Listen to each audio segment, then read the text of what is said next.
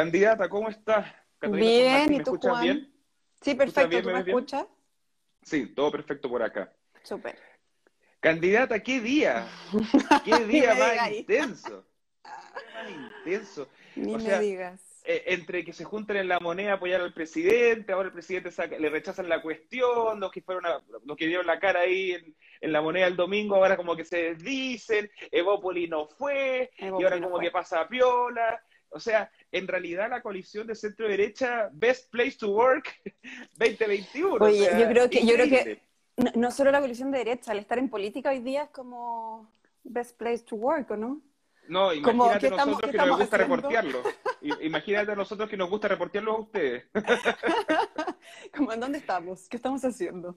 Totalmente. Candidata, toquemos un poco de, actualidad del día de hoy también. Usted es militante de Bópoli. Eh, el partido que, digamos, no se sumó con su candidato presidencial el domingo en el anuncio del presidente eh, de este gran anuncio de propuesta del otro, otro del 10%, mm. que al final no lo, no lo, va a presentar porque le rechazaron, le, rechazaron la, el requerimiento del Tribunal Constitucional. No, espectacular. Eh, eh, ¿Dónde posiciona usted a Evópoli en esta situación, en este contexto? ¿Sabes lo que pasa, Juan? Que yo creo que Evópoli ha sido desde el inicio súper...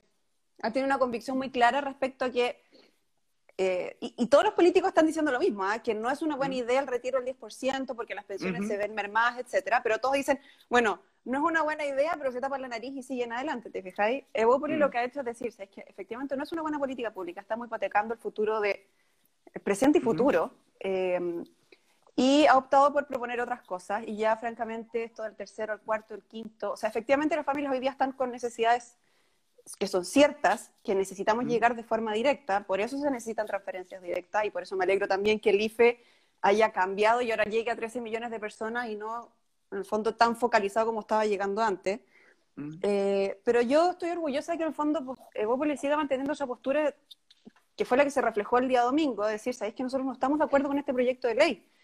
Además que es bien, o sea, yo voy a hacer crítica en esto, que es bien raro esto de, de el Parlamento propone un tercer retiro, y el gobierno propone otro tercer retiro, en vez de hacer las indicaciones al proyecto de ley, ¿te Porque al final, ¿cuál es la sensación que yo creo que le queda a todo el mundo? Que acá hay una pelea, un gallito, ¿cachai? De, de, mm. quién gana, cuando estamos hasta el cogote. Y lo que necesitamos es diálogo. Y juegan con nuestra ansiedad. ¿Para qué estamos con o sea, o sea, la, verdad, la verdad, para la gente que nos está viendo y que quizás no está involucrada directamente en política, como lo puede ser la candidata acá, o a mí que me gusta la política y reportearla, yo estoy con una acidez, o sea, en realidad es que, uno, uno, no puede despertar tranquilo sabiendo qué pauta va a haber, porque en realidad, oye, eh, mira, nada tampoco que no se nos haya podido vaticinar. O mm. sea, algo pasa acá, y aquí me voy a dar un paréntesis, yo creo que siguen estando los diagnósticos y las, estrategias comunicacionales y políticas muy erradas desde el Palacio de la, de la, Moneda. Es una opinión completamente personal. Pero bueno, parte de la contingencia de este extraño y particular país que se divide en regiones y comunas, así que candidata, vamos a la comuna que nos corresponde. Vamos a la comuna de Las Condes, vamos a la comuna de Las Condes. Ya lo anunciaba antes de que se sumara esta conversación, usted es abogada, militante de Bópoli, candidata a concejala por la comuna de Las Condes, comuna en la cual usted reside y vota, me imagino. Efectivamente, Juan. Ah, ya, muy bien, porque aquí... me imagino, me gustó ese, me imagino. Sí, yo tengo, hay poca tolerancia con los candidatos que no van por el lugar que quieren Te he visto, te he visto con mm. poca tolerancia a eso y a las palomas, así que después yo quiero hablar de las palomas, me voy a pegar un, Vamos a conversar de eso, candidata. Pero vamos por parte para conocerla un poco más a usted.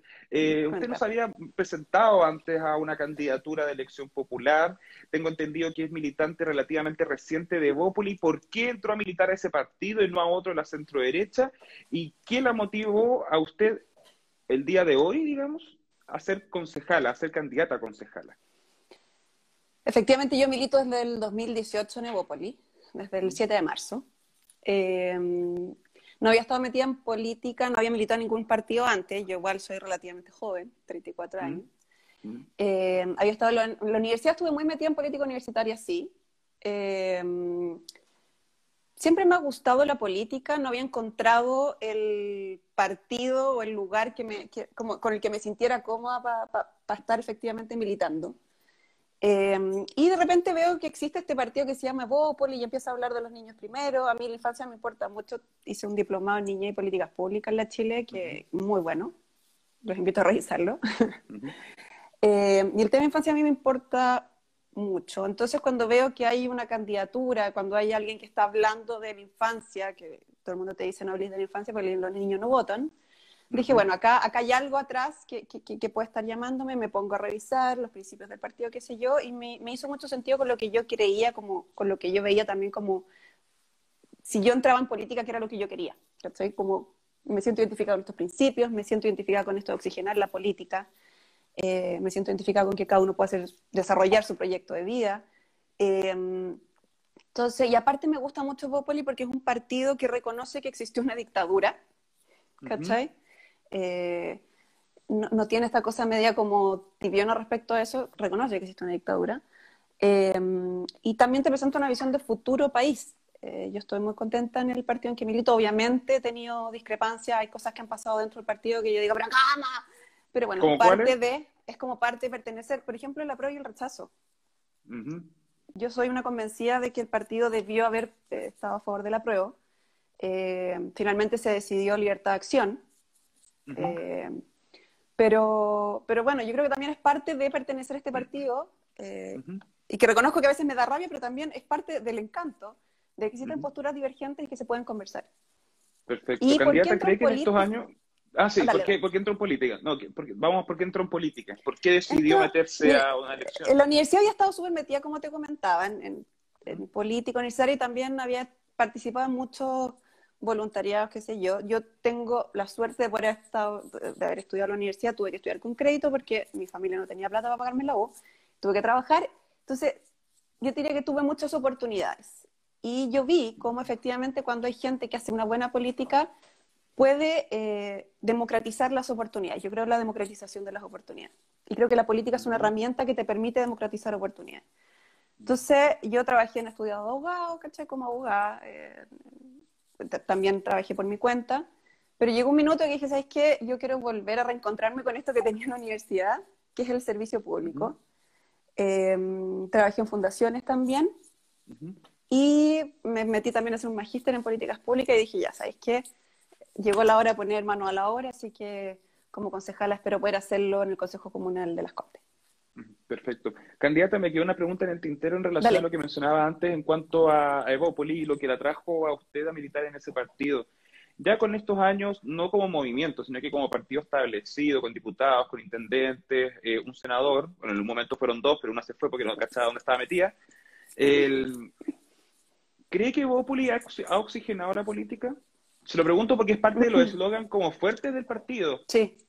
Sí, yo creo que ha oxigenado la política. Es difícil oxigenar la política hoy día con el nivel de desaprobación que tiene la política en general. Es difícil invitar a la gente que participe en política.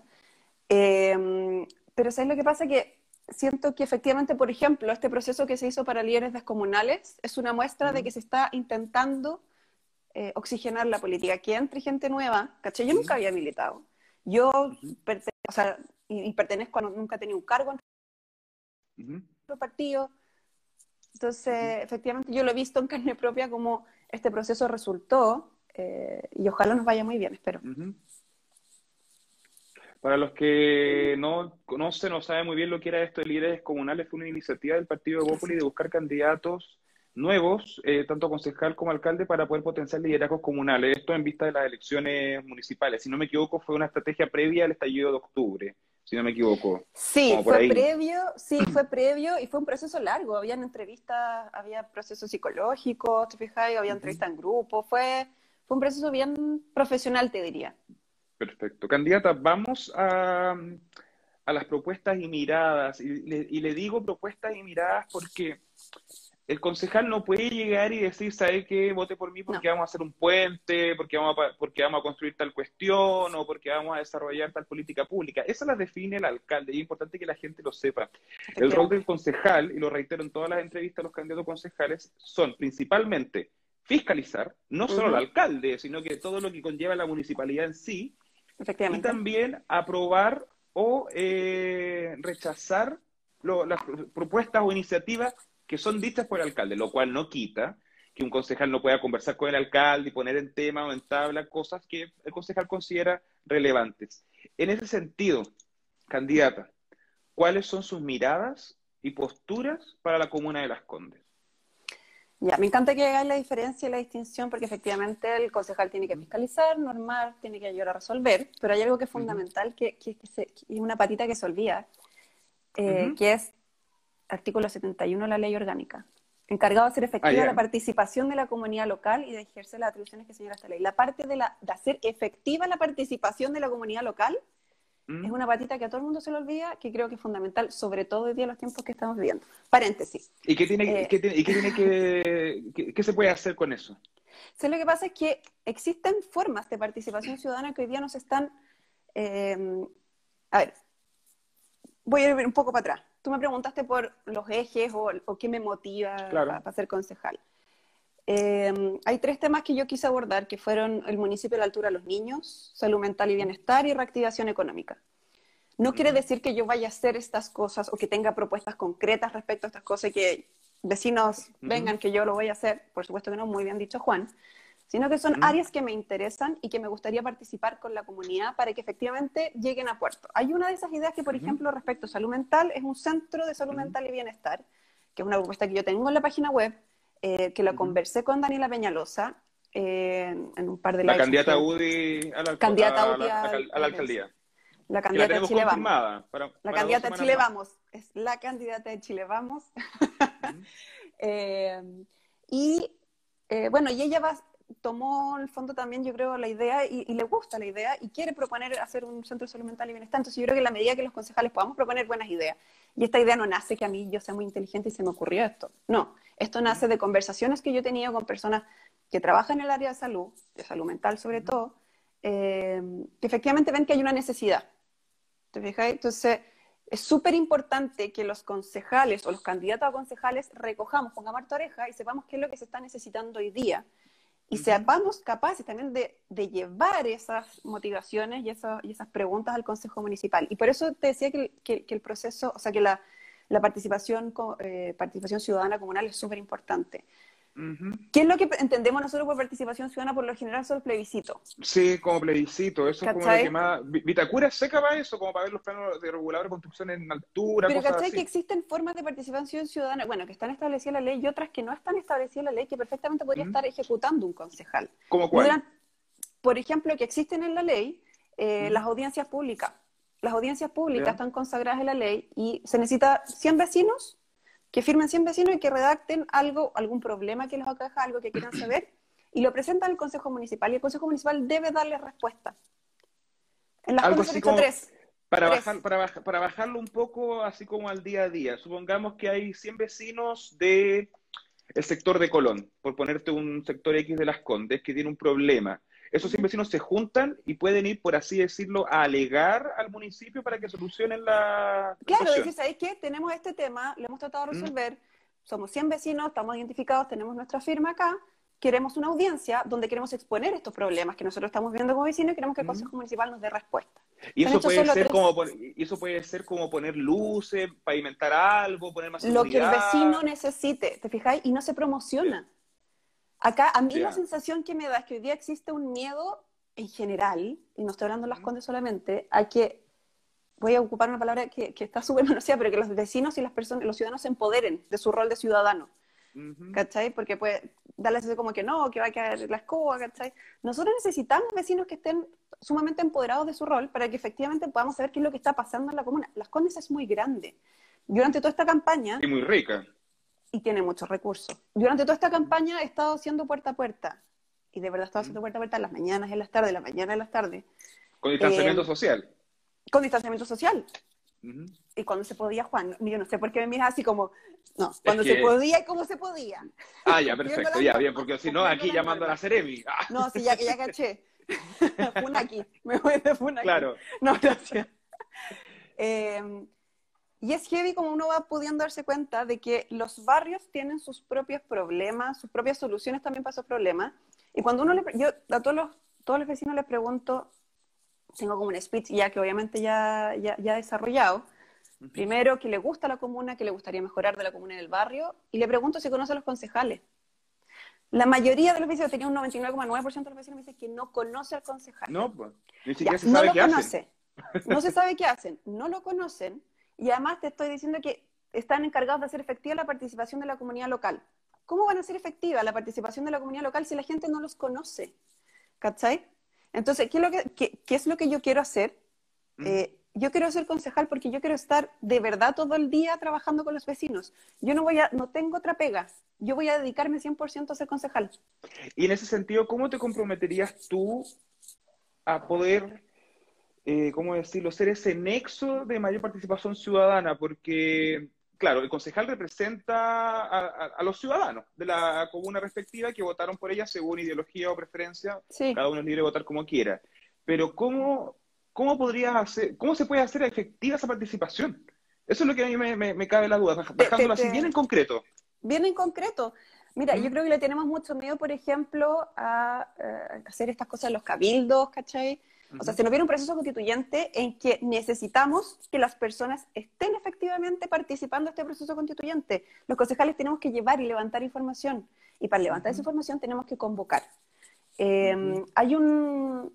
Voy a saltar a otra cosa que se llama, que es el plan maestro que a mí me encantaría implementar en Las Condes, que se llama Las Condes 880. Los 880, las ciudades 880 es una ONG em, que plantea que si tú logras hacer unas una comuna segura, transitable y amigable, tanto para un niño de 8 como para un adulto mayor de 80 años, es segura, amigable y transitable para todos.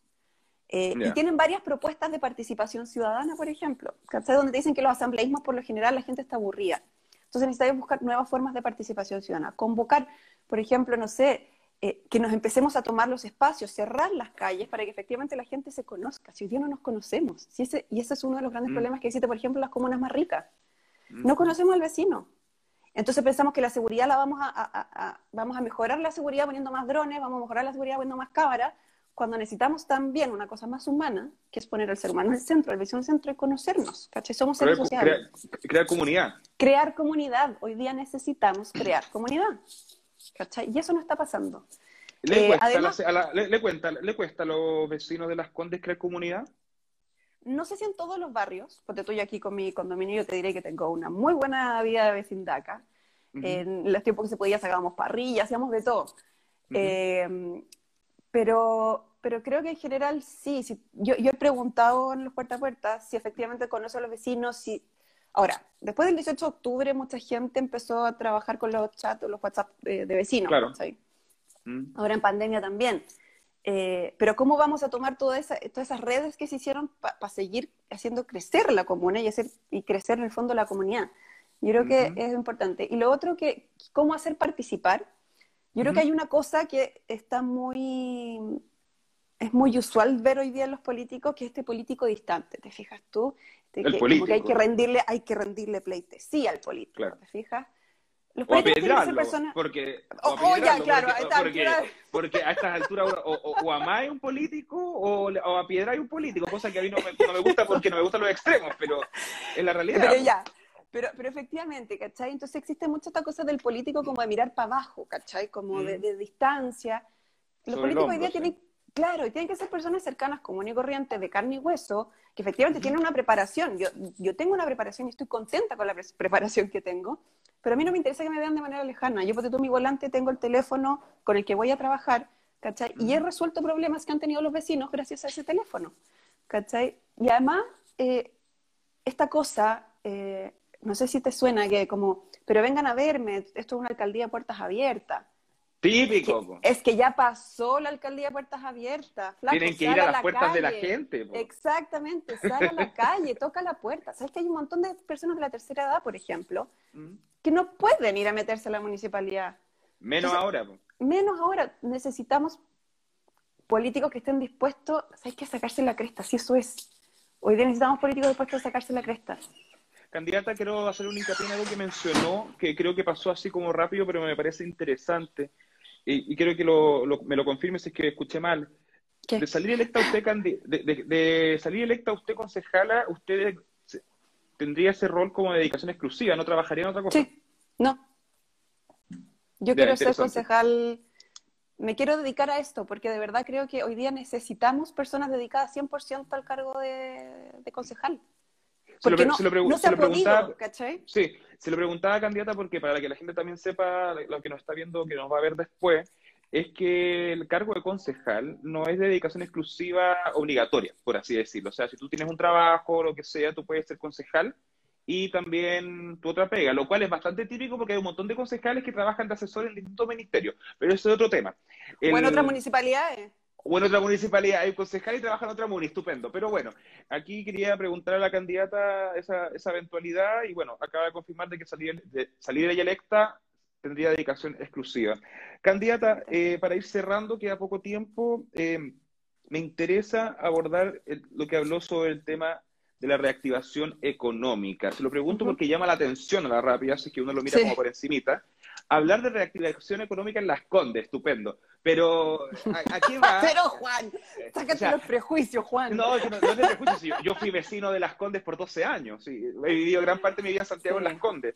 Pero, ¿a qué apunta eh, esa, esa, esa reactivación económica en Las Condes y qué puede hacer el concejal respecto a eso? Sí, mira, lo que pasa, acá lo voy a abordar de dos partes. La primera es que, claro, uno habla de Las Condes y, piensa siempre en una parte de Las Condes, pero también está, hay otra parte de Las Condes, que es con los 9000, como se le ha llamado con los 9000, donde hoy día todavía están funcionando ollas comunes, donde efectivamente hay gente que, que lo está pasando muy mal donde la seguridad, uno llama al 1402, tú, yo te había visto en otras entrevistas, porque por supuesto que te estudié, Juan, eh, y tú vivías en el golf, y si tú llamas al 1402 en el golf, llegan rápido. Al Bueno, hay partes de la comuna en que no llegan. ¿Te fijáis? Entonces, estamos hablando de que hay cosas que están pasando en la comuna y hay cosas, y hay, y hay partes de la comuna en que los servicios no están llegando. Eh, hay mucho adulto mayor, te insisto, hay mucho adulto mayor que tampoco sabe cuáles son los beneficios que, que podría acceder, ¿cachai? A nivel municipal, mm. eh, porque no están, por ejemplo, conectados a Internet, porque no tienen computador, porque nadie les ha dicho, ¿te fijáis? Vuelvo a lo mm. mismo, nadie ha salido a su puerta. Y nadie ha salido a, su puerta a decirle, ¿cachai? Entonces, bueno, y también lo otro es que se hizo un censo social en Las Condes el año pasado, eh, mm no me acuerdo bien el dato exacto, ahora lo, tengo ahí en el computador, te lo puedo pasar si tú quieres, donde sale que efectivamente dos de los grandes temas en la comuna de Las Condes son salud mental mm. y el, tema económico. Muchas familias no tienen plata para pagar, en el fondo, los servicios. Seis de cada diez decía que tenía problemas económicos. Entonces, la pandemia, a ver, yo te diría que existe un antes y un después de 18 de octubre, pandemia en Las Condes, ¿cachai? Y en Chile en general, pero, pero esto de la caricatura de Las Condes hoy día, por eso te digo la caricatura, porque todo el mundo piensa que Las Condes efectivamente tiene recursos, sí. Mm. Pero hay gente que lo está pasando muy mal. ¿Por qué? Porque Las Condes eh, hay mucha pobreza encubierta también. Entonces, mm. detrás de las casas hay pobreza que se está escondiendo hoy día y que tenemos que llegar a todos los vecinos. Entonces, ¿Qué es lo que yo planteo como reactivación económica? Hay varias propuestas, ¿cachai? Ah, hoy día mucha gente se está reconvirtiendo laboralmente. Mm, me incluyo. Por ejemplo, ¿te fijáis? Entonces, mm. ¿cómo desde los municipios generamos espacio para efectivamente la, reconversión laboral? Eh, hay otra propuesta que se llama Vecinos contratan a vecinos. ¿Por qué no hacemos como un Tinder? De servicios, por ejemplo. ¿Sabes qué? Un, un, Tinder, laboral de las Un Tinder laboral, necesito psicólogo, necesito alguien que me haga unas traducciones. ¿Sabes qué? Sí, yo vivo a dos cuadras tuyas, no tenía idea. ¿Cachai? Volver a ser comunidad, sí. Volvemos al, concepto de, comunidad. Em, tomar lo que hay, Cercotec, reforzar Cercotec. En fin, yo creo que, y bueno, y también hay cosas puntuales eh, que aquí yo, yo me voy a pasar como... Los jardines infantiles, hay muchos que están cerrando porque no tienen recursos, efectivamente. Claro. Eh, entonces, generemos o, pensemos, estoy pensando a largo plazo, pensemos en focos prioritarios de reactivación económica en la comunal que podamos inyectarles recursos de manera directa. Hacer transferencias directas, quizás, apoyar, más allá de los concursos públicos. ¿Como qué rubros, qué sectores? Por ejemplo, jardines. Por ejemplo, jardines infantiles. ¿Qué es lo que pasa con los jardines infantiles? Si tú logras que los jardines infantiles vuelvan a funcionar, eh, la mayoría de los jardines las dueñas son mujeres. eh, la mayoría de las que trabajan en los jardines infantales son mujeres. Son mujeres. Y si nosotras, las mujeres, no tenemos dónde mandar a nuestros hijos, no pueden trabajar. No podemos trabajar. O nuestro trabajo es, más deficiente, que es lo que estaba pasando hoy día en pandemia encerrados con niños en la casa, que las mujeres no estamos haciendo cargo en el fondo de los cuidados. Entonces, eso es, ahí te fijas, hay un enfoque de género en una política pública de reactivación económica. Creo que tenemos que pensar fuera de la caja hoy día, Juan, si queremos efectivamente eh, generar cosas pioneras y, queremos efectivamente salir como de, lo habitual y que la gente vuelva a confiar en los políticos. Perfecto. Catalina San Martín, abogada, militante de Bópoli y candidata a concejala por la comuna de Las Condes. Muchas gracias por tu tiempo y buena onda. Gracias, a ti te pasaste, Juan. Cuídate. Chao. Chao, chao.